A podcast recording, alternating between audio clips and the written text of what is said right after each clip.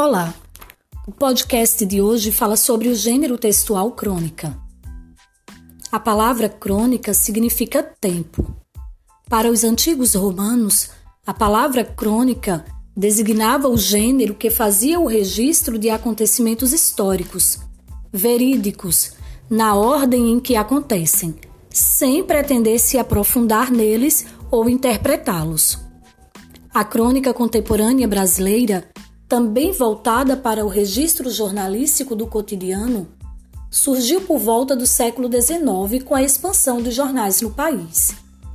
Nessa época, importantes escritores como José de Alencar e Machado de Assis começam a usar as crônicas para registrar de modo ora mais literário, ora mais jornalístico os fatos corriqueiros de seu tempo. Ao escrever, os cronistas buscam emocionar e envolver seus leitores, convidando-os a refletir de modo sutil sobre situações do cotidiano vistas por meio de olhares críticos, sérios ou poéticos, mas sempre agudos e atentos. No Brasil, há vários modos de escrevê-las. Se usa o tom da poesia, o autor produz uma crônica poética, algumas por Paulo Mendes Campos, mas elas podem ser escritas de forma mais próxima ao ensaio, como as de Lima Barreto ou Ivan Ângelo, ou ser narrativas, como as de Fernando Sabino. As crônicas podem ser engraçadas, puxando a reflexão do leitor pelo jeito humorístico, como as de Moacir Scliar, ou ter um jeito sério. Há ainda as que se aproximam de comentários, como as crônicas esportivas ou políticas. Os cronistas não destacam os fatos em si, mas a interpretação que fazem deles, dando-lhes características de retrato de situações humanas atemporais.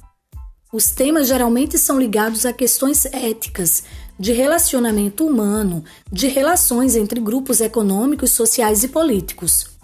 Em geral, na crônica, a narração capta um momento, um flagrante do dia a dia, o desfecho, embora possa ser conclusivo, nem sempre representa a solução do conflito, e a imaginação do leitor é estimulada a tirar suas próprias conclusões.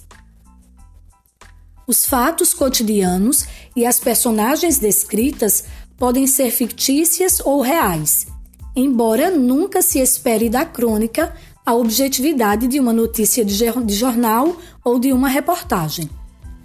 Ela é leve, despretensiosa como uma conversa entre velhos amigos e tem a capacidade de, por vezes, nos fazer enxergar coisas belas e grandiosas em pequenos detalhes do cotidiano que costumam passar despercebidos.